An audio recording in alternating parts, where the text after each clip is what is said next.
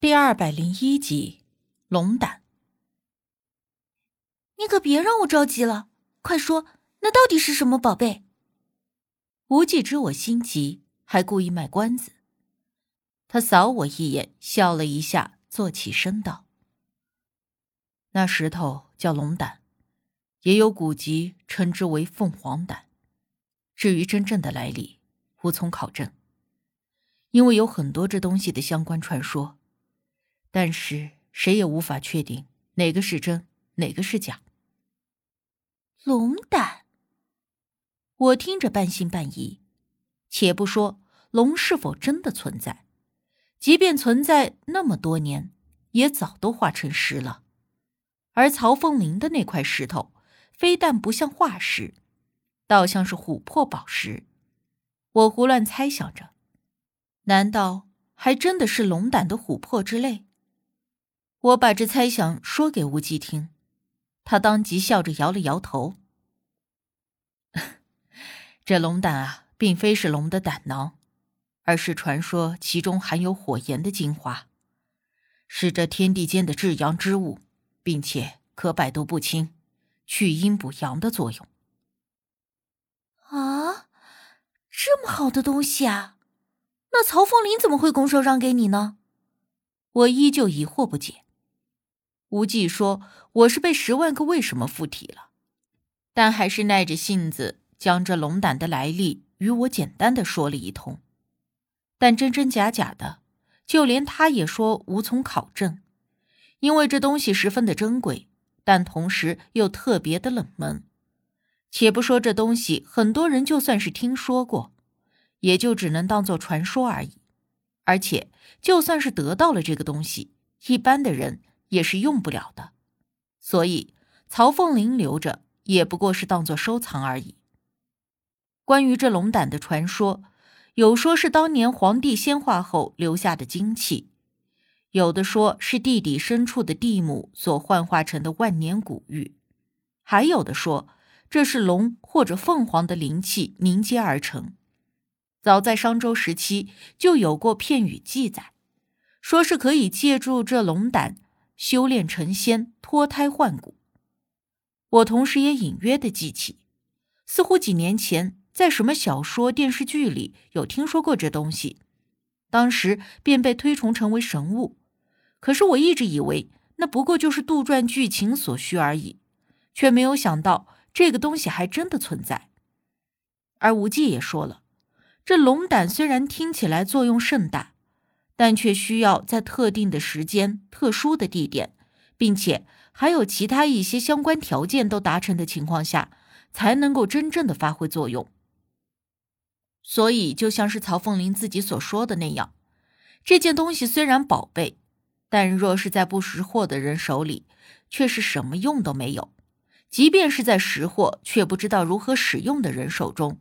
那也不过是个珍藏品，但不管怎么说，了解了些许这龙胆的来历作用，我也觉得无忌答应这件事儿答应对了。毕竟对他来说，找一个魂魄虽然漫无目标，有点难度，但比起龙胆的价值，那难度也就不值得一提了。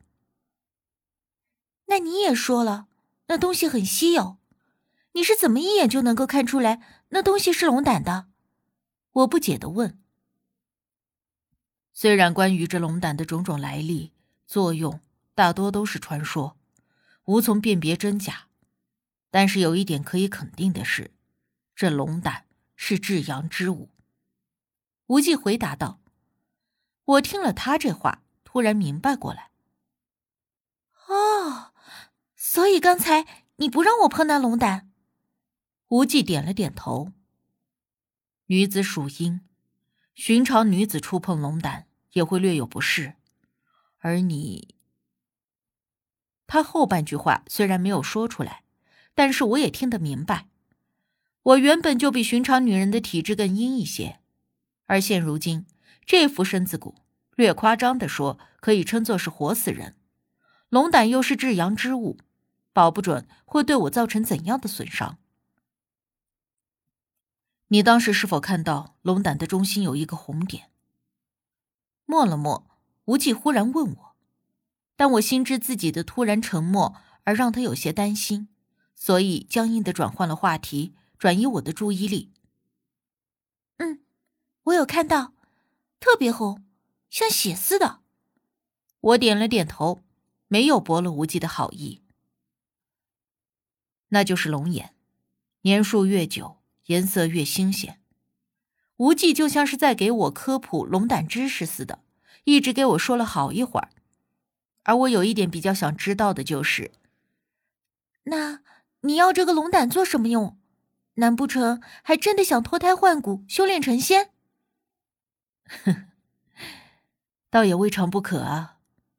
无忌玩笑般的应了一句，但是顿了顿，他又说道：“那东西是至阳之物，有去阴补阳的功用。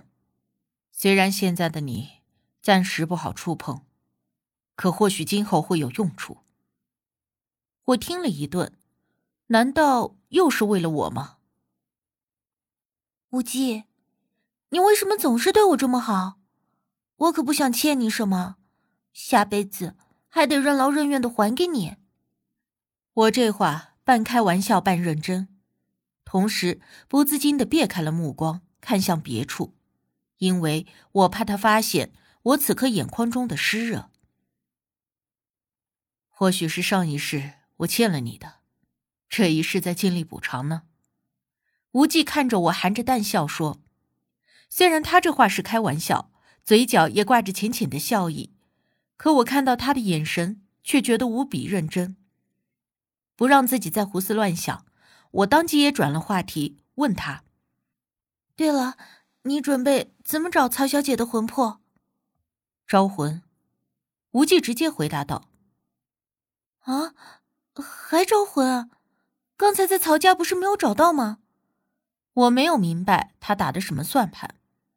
无忌解释道：“刚才在曹家是找魂，而这一次我们招魂。”我怔愣了一下，才明白他说的啥意思。找魂？难道你刚才在地府找曹小姐的魂魄？你灵魂出窍了？方才在曹家招魂的时候，无忌让我点燃香火，还让我五分钟叫醒他的时候，我就觉得有些奇怪。但是碍着曹凤林和管家在旁边，也不好问。因为这招魂我也见大姑做过，虽然和无忌用的方法路数不同，但是也没有说还得让人在旁边计时叫醒他的。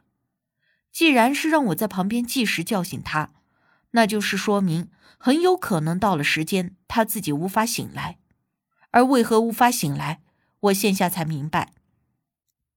无忌也不隐瞒，他点了点头，没错，只可惜白跑一趟。我有点愕然，一时之间不知道说什么好，因为我从不知道无忌还有灵魂出窍到地府找人的这种本事。可是你是个活人呐。虽然灵魂出窍，但也依旧是活人。下了地府，一旦被发现了怎么办？一旦回不来了呢？我此刻知晓内情之后，方才觉得后怕。无忌倒是一副无所谓的样子，所以我才让你不要断了香火，并且适时的强行叫醒我。香火是给你引路的，对吗？以免找不到回阳的路。我豁然开朗。嗯。聪明。那你交给我的那张符，应该是有束魂之类的作用吧？可以强行拉回你的魂魄。没错，也猜对了。无忌啊，你知不知道这么做到底有多危险？即便是大姑请鬼仙上身走阴问米，那都是要深思熟虑的。早前大姑还曾经给我说过。不可轻易的请鬼仙上身，更不可请不熟识的鬼仙上身，因为如果鬼仙的修为道行不够，走阴的时候找不到去时的路，就会在阴曹地府里迷了路，或者直接被鬼差给逮住，到时候就会连累被上身的弟子的魂魄也被强行牵连的拉下地府。而无忌做的事情更加危险，毕竟鬼仙儿是鬼。对那些事情规矩有所了解，而无忌却是个大活人，一旦被抓住，即便不被留在地府，那也是要折寿的。我自然是有把握才会这么做，你无需担心。无忌见我脸色不好看，倒是笑着宽慰我。当下我就有点生气了，不敢想象，一旦刚才在曹家招魂的时候出了什么差错，那现在的他还不知道在哪呢。这种涉险的事情，即便心知当事人有莫大的神通，甚至身经百战，但还是会忍不住担心出了个万一就糟糕了。你这么喜欢嘚瑟，那就自己嘚瑟吧，以后这种事儿别让我掺和。我还不想当杀人犯呢。话说着，我直接开门离开，回了自己的房间。但那话说完，我又觉得不大吉利，立刻呸呸呸了三声，心念：坏的不灵，好的灵。